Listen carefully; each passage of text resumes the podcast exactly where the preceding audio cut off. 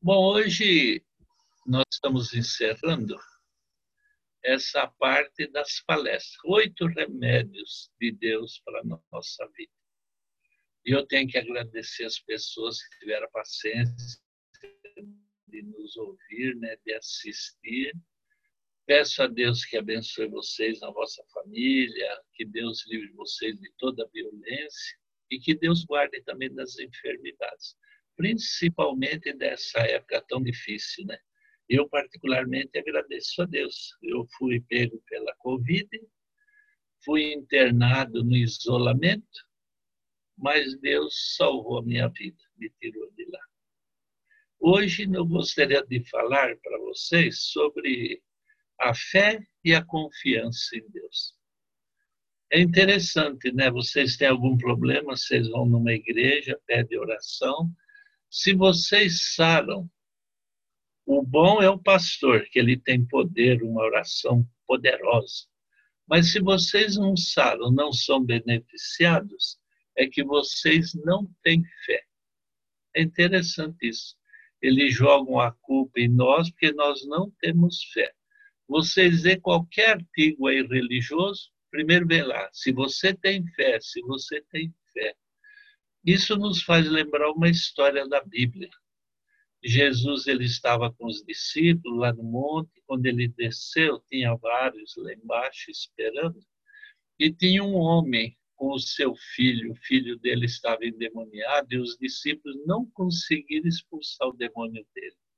O rapaz era jogado no chão, no fogo, na água, era um sofrimento tremendo aquele pai.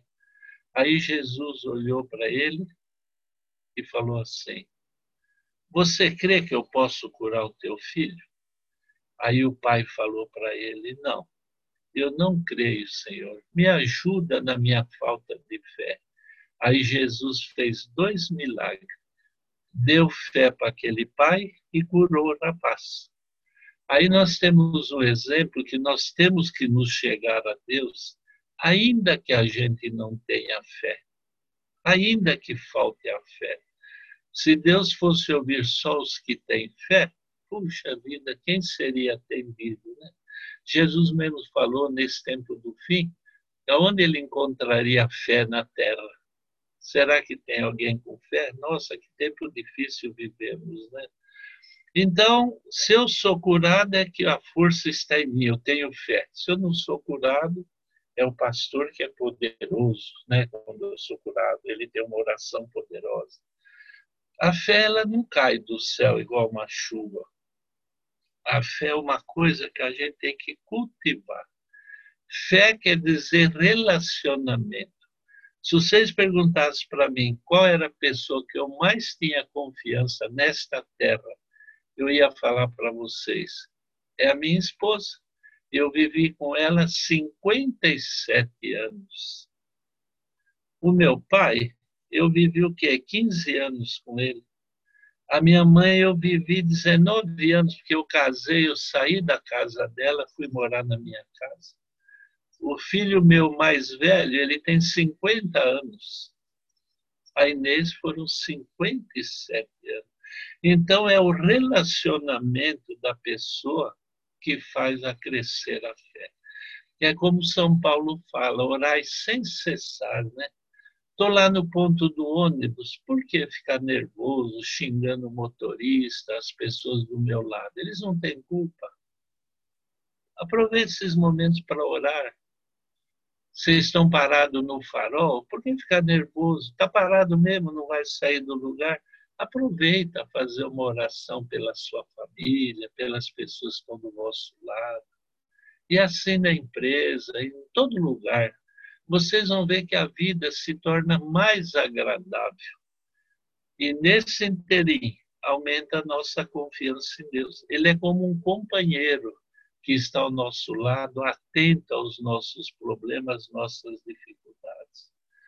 Eu gosto muito de ler artigos médicos, né? Como eu trabalho nessa área, tudo é lição para a gente. Eu tenho muitos livros e eu leio todos. E eu tenho lido ultimamente, até na revista Seleções do Heidelberg, né, que eu gosto de ler aquela revista que sai nas bancas todo mês, é, médicos falando sobre a fé. Eles observam que quando um paciente crê em Deus, ele ora, ele tem fé.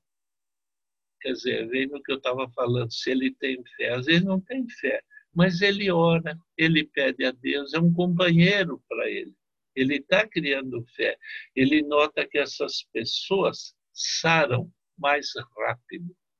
Mais rápido. Uma vez eu estava numa casa atendendo as pessoas e vieram me chamar que tinha uma outra família esperando eu ir lá que tinha uma mulher morrendo. Aí eu pedi licença aqui fui na outra casa. Quando eu cheguei lá, tinha uma senhora na sala deitada no chão no colchonete. Tinha várias velas acesas do lado do colchão, as luzes apagadas e todo mundo chorando. E a mulher lá deitada assim. Eu falei, puxa vida, que ambiente triste, né? Aí eu pedi, por favor, para acenderem as luzes e tirarem as velas de lá. Vela, aquele cheiro de vela dá um ambiente triste, né? Aí tiraram as velas, acenderam as luzes. Aí eu sentei assim do lado dela e comecei a conversar com ela. Era uma senhora nordestina Aí eu perguntei se ela gostava da macaxeira, ruguzá, né? as coisas do norte, que o pessoal do norte é um pessoal tão agradável. Trabalhei lá muito tempo e eu aprendi a gostar deles. Quem fala mal aqui em São Paulo do nordestino é porque ele não conhece o Nordeste. É um pessoal hospitaleiro extraordinário. Aí comecei a conversar com ela, ela foi conversando, sentou na beira da cama, apesar que está tudo desajeitado, ela sentou contando as coisas lá do norte. Aí estava bom, fiz oração, fui embora. E olha, quase que a gente morre primeiro que ela. Aquela mulher durou muito tempo. Mas o ambiente que proveram lá na hora era um ambiente de morte, de tristeza, né? Ninguém falava em Deus, falava nada. Esse ambiente é muito triste. Então, as pessoas que creem em Deus, eles têm uma recuperação melhor, ele tem uma ligação direta com Deus. Uma vez eu fui trabalhar numa cidade na divisa do Paraná. E eu participei do culto, fiz a palestra. Eu sempre gosto de falar sobre saúde, né, tratamentos naturais. Esse é o meu assunto. Fazem já 58 anos que eu faço isso. E todo mundo que me ouviu até hoje só ouviu e eu falar de doenças. Por isso que eu já tenho carne doente também, né? E eu participei do culto, falei, conversei com o pessoal, terminou o culto, eu saí, aí chegou um homem e falou para mim assim, seu Zé, o senhor não quer ir na minha casa? Eu moro não é longe daqui, eu tenho uma olaria, toda a minha família mora lá, que nós trabalhamos na olaria, fazendo telha, tijolo. E o senhor almoça com a gente, eu queria que você falasse com a minha irmã, tá bom? Tá? Tava eu, a Inês e os filhos. Na época eu tinha três, né? Hoje eu tenho quatro, mas na época era só três. Aí fomos lá, almoçamos, aí eu fui conversar com a irmã dele. Ela tinha um câncer no pescoço. Gente, aquele furo aqui, nossa, desagradável a visão. Ela usava um lenço para tampar aquilo ali estava feio. Aí eu conversei com ela, ela falou: Olha, falaram para mim que se eu me batizasse naquela igreja, eu sarava. Eu me batizei, não sarei. Aí falaram para mim aquela outra igreja era mais poderosa. Se eu me batizasse, eu sarava. Fui lá, me batizei, não sarei. E agora eu estou me arrumando para batizar em outra. Aí eu falei para ela, o nome dela é Dona Norma. Eu falei, Dona Norma, batismo não é atestado de saúde. O significado do batismo é outra coisa. A senhora me permita que eu te fale algumas coisas? Ah, pode falar. Eu peço até permissão para você que está me vendo para ouvir esse assunto. Quando o povo de Israel saiu do Egito, lá eles têm os costumes egípcios. Eles saíram, Deus deu as leis que o homem devia de observar. Deus ele tem um governo e todo governo é baseado numa lei. Um governo sem lei se torna uma anarquia, uma bagunça. Deus então deu os dez mandamentos lá no Monte Sinai, né? Todo mundo sabe disso. Moisés recebeu as tábuas da lei e por aquela lei Deus falou: se vocês cumprirdes e me ouvirdes, vocês terão uma vida longa. E de fato eles atravessaram o deserto, 40 anos gente andando naquele deserto. Eles não tinham plano de saúde, não tinham pronto-socorro, lá não havia loja de roupa, não tinha supermercado, não tinha nada. Mas Deus ele falou para eles assim: se vocês me ouvirem, vocês terão o bem desta terra. E dentre os dez mandamentos, tem um que é especial. Dos dez mandamentos, por exemplo, um fala assim: não furtarás. Eu não devo roubar. Esse mandamento é bom, né? Eu não roubo, eu posso andar com a cara limpa aí pela rua, ninguém vai me acusar de roubo. Não matarás. Ah, que beleza, graças a Deus nunca matei ninguém, nem tenho intenção. Então eu sou uma pessoa feliz. Não tenho vontade de matar ninguém, né? Lá fala, não adulterarás. Ah, que benção, né? Eu gostava muito da Inês, para que eu ia procurar outra mulher? Eu não seria feliz e também ia causar infelicidade em outra casa. Se tem um inferno nessa vida, é a gente viver com uma pessoa sonhando com outra, não é? E para a gente gostar do nosso companheiro ou companheira, só pedindo a Deus por esse amor para nunca se apagar eu, depois de tantos anos de casado, eu gostava mais da Inês do que quando comecei a namorar com ele. Com ela, né? Comecei a namorar com ela. Eu gostava mais agora do que antes. A convivência traz mais amor, a convivência traz fé.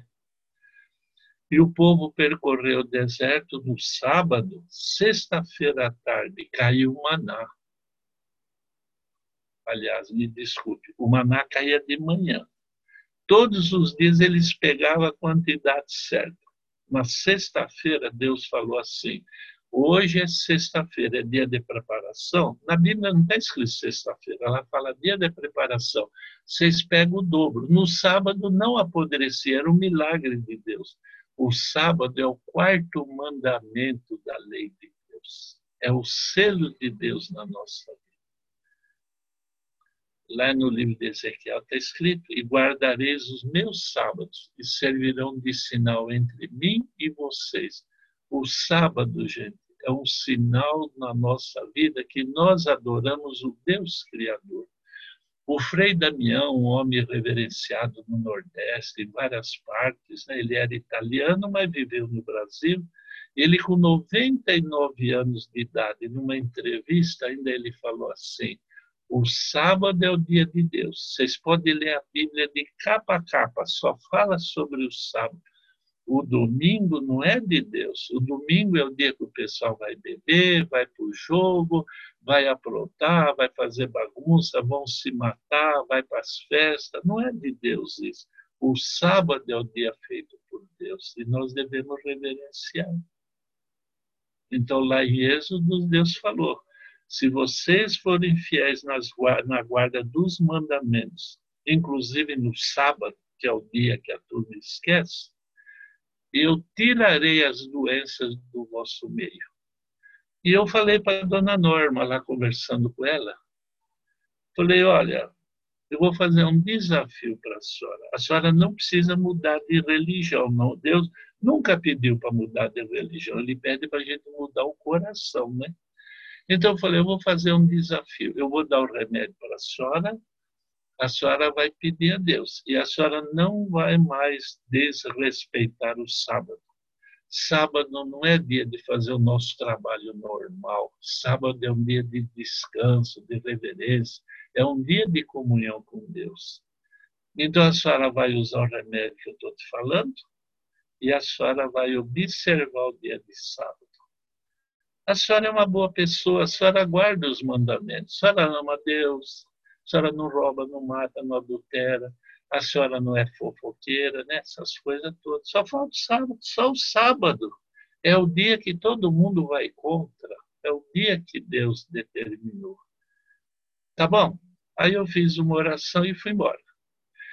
Três meses depois, eu morava em Piraju e ela em Ourinhos, dá cento e poucos quilômetros, uma cidade da outra. Bateram na porta, era um dia à tarde, eu estava lá para almoçar, eu, tava, eu saía de manhã, visitava as pessoas, voltava, almoçava e saía de novo. E eu estava lá, bateram na porta, era ela, a dona Norma. Quando ela me viu, ela abriu assim a blusa e falou para mim: Olha aí, estou guardando o sábado. Só tinha cicatriz onde tinha aquela ferida horrorosa do câncer.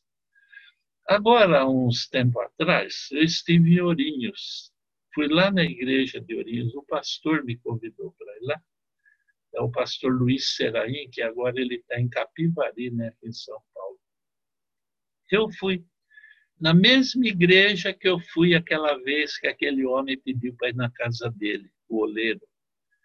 Aí eu lá na frente falei: escuta, a dona Norma está aqui? Aí o pessoal, alguns lá, falam: não, seu Zé, é a nossa parente, a dona Norma, ela morreu faz alguns meses. Falei: puxa vida. Sabe quanto tempo levou de quando ela foi na minha casa para essa visita que eu fiz em Ourinhos? 37 anos. E quando eu conheci a dona Norma, ela já tinha lá uma idade, mais ou menos, talvez mais de 50, mas ela viveu 37 anos mais. Ela sarou completamente daquela ferida. Deus teve misericórdia dela. E a diferença é a guarda do sábado. Você não precisa mudar de religião. Não adianta, tanta gente muda de religião, continua sofrendo, continua com as doenças, os mesmos problemas. A gente precisa mudar o coração, né? Na próxima sexta-feira, chegando à tardezinha, faz uma oração a Deus. O Senhor, hoje é um dia especial, é o teu santo dia, eu quero te reverenciar. E Deus vai dirigir a tua vida, Ele vai tirar as enfermidades da tua casa, é a promessa que Ele faz. Né? Então, tudo é questão da gente confiar e esperar em Deus. Mesmo que a fé nossa é tão pequena, mas é assim que tem que ser. O povo lá no deserto, que sofrimento, mas não tiveram enfermidades. E a Bíblia fala que nem a roupa envelheceu e nem o sapato estragou. Ninguém morreu de sede, ninguém morreu de fome, porque Deus provia tudo para eles. Né? Então, a lei de Deus, ela nos protege dos males. A lei de Deus é como uma cerca que Deus fez em nosso derredor para nós não errarmos e nos afastarmos dele. O nosso erro está em nos afastar de Deus e fazer coisa errada. A gente transgride as leis. Aí vai ter que pagar por isso, né? Então, o Frei Damião, ele falava essa grande sabedoria dele. E eu, na minha vida, quantos padres, pastores que eu conheci, que reverenciavam o dia de sábado. É o dia para ser guardado. É o nosso relacionamento com Deus é o nosso relacionamento com Ele, né? Então Jesus ele contou uma história, uma mulher, ela sofria de hemorragia há muitos anos. E na época lá de Jesus, as mulheres quando tinha hemorragia ou aquele período mensal, ela não saía de casa, ela era considerada imunda. Então ela não podia chegar perto dos outros. Mas aquela mulher, ela gastou tudo que tinha com os médicos da época, não tinha como sarar daquela doença. Ela estava desesperada. E ela ouviu falar de Jesus, ela queria ter um encontro com ele. Mas como encontrar com Jesus sempre cheio de gente em volta, ela naquela situação, ela poderia ser até apedrejada. Podia. Mas ela saiu. Ela criou coragem e saiu. E eu tenho que falar com Jesus. E a Bíblia fala que Jesus estava andando e alguém tocou na roupa dele. Aí ele parou, olhou, falou: Quem que me tocou? Até um dos discípulos falou assim: Ô oh, mestre, quem tocou? Está todo mundo te apertando, como é que o senhor fala que alguém te tocou? Só que todo mundo apertava Jesus, mas era aquele aperto casual, né? por acidente, um empurrando o outro. mas ele sentiu que alguém tocou nele um desejo especial. E aí o que, que aconteceu? Jesus parou e aquela mulher falou: Fui eu. E Jesus curou aquela mulher. Interessante que no livro Desejar Todas as Nações, ela fala assim: o anseio daquela mulher, as orações dela foram ouvidas lá no céu. E Jesus se colocou num caminho que ele sabia que ela estava. Imagina, gente, Jesus foi ao encontro dela. O desejo dela era se encontrar com ele, mas ele se pôs no caminho dela. E ela pôde alcançar ele, tocar na roupa dele, encontrou a cura que ela queria. Nesse momento também, não importa o teu problema, você pode estar no hospital, um parente, mas Jesus ele se põe no nosso caminho também. Ele quer resolver teus problemas. Ele quer que você seja feliz. Jesus não se alegra com as nossas tristezas. Não. Ele quer o nosso bem, ele nos ama. Peça a Deus, mesmo que você não creia, faça oração antes de deitar, quando vocês levantam, andando pelas ruas, Ore antes do alimento. Quanta gente vai deitar, não ter o que comer, vocês têm a mesa aí com coisas para se comer.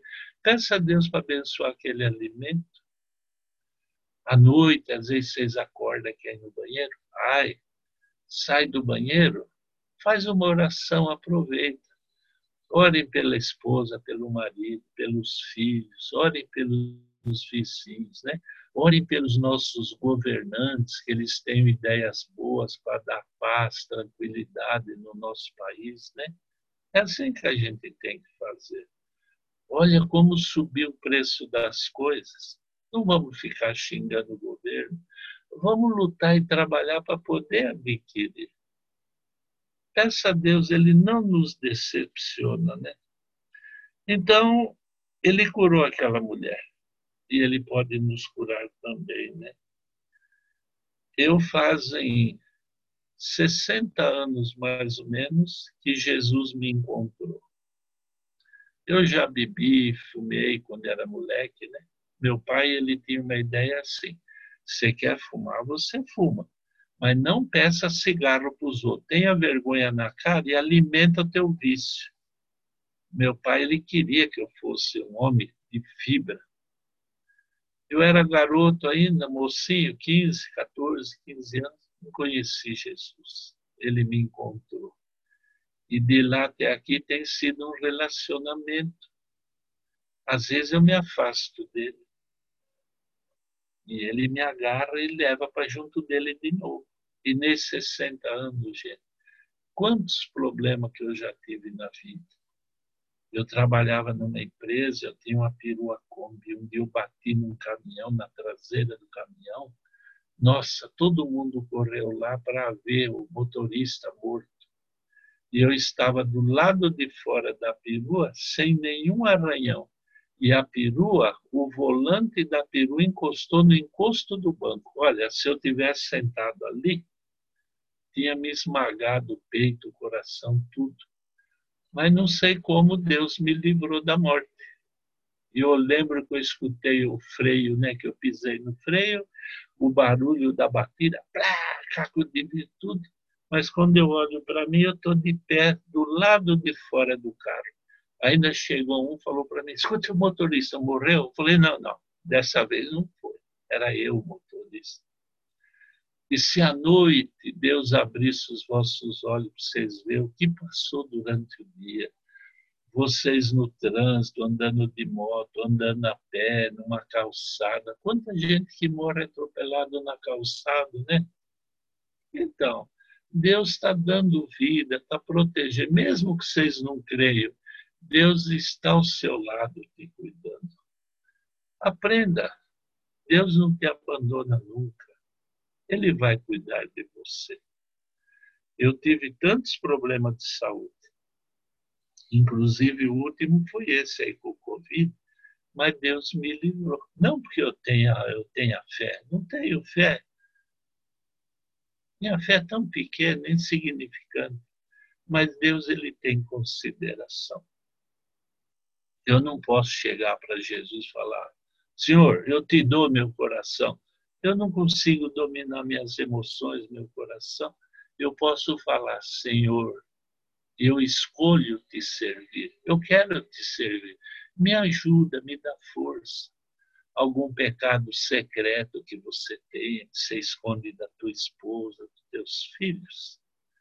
Peça a Ele para te livrar disso. Você sofre com isso, você sabe disso alguma coisa que você faz que está escondendo do teu chefe de alguém, peça a Deus para você pôr tudo nisso, daí você vai ser mais feliz.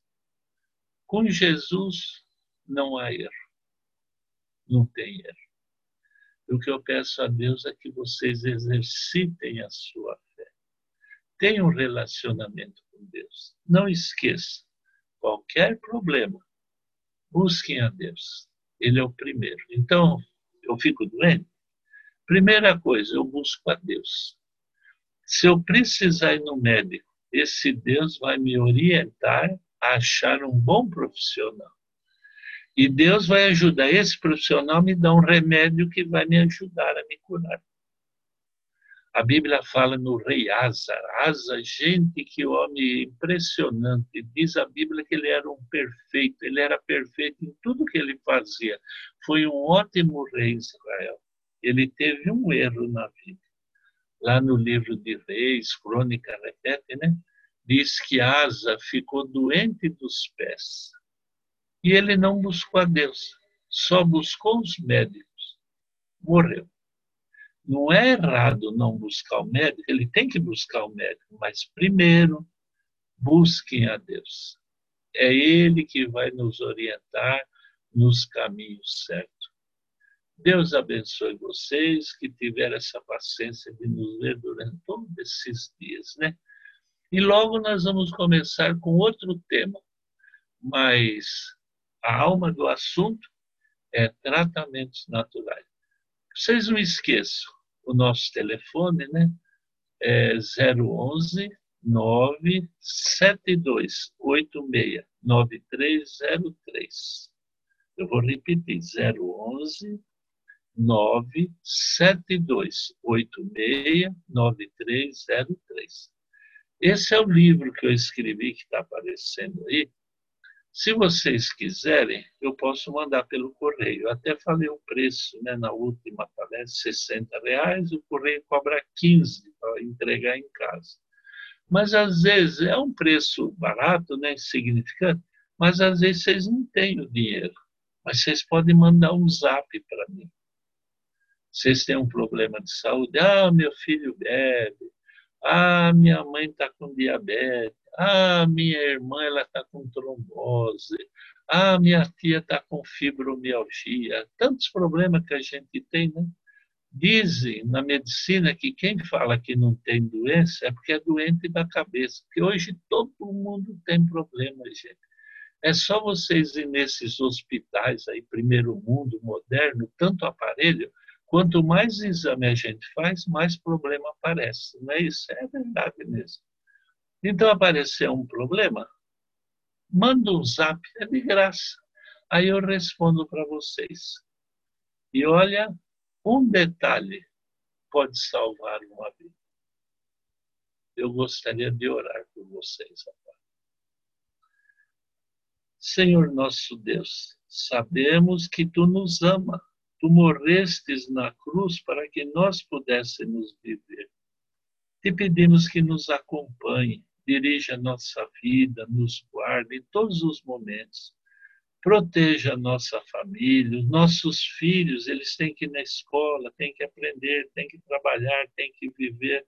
Ajudai-os todos, Senhor. Nos guarde de todos os males. Em nome de Jesus. Amém.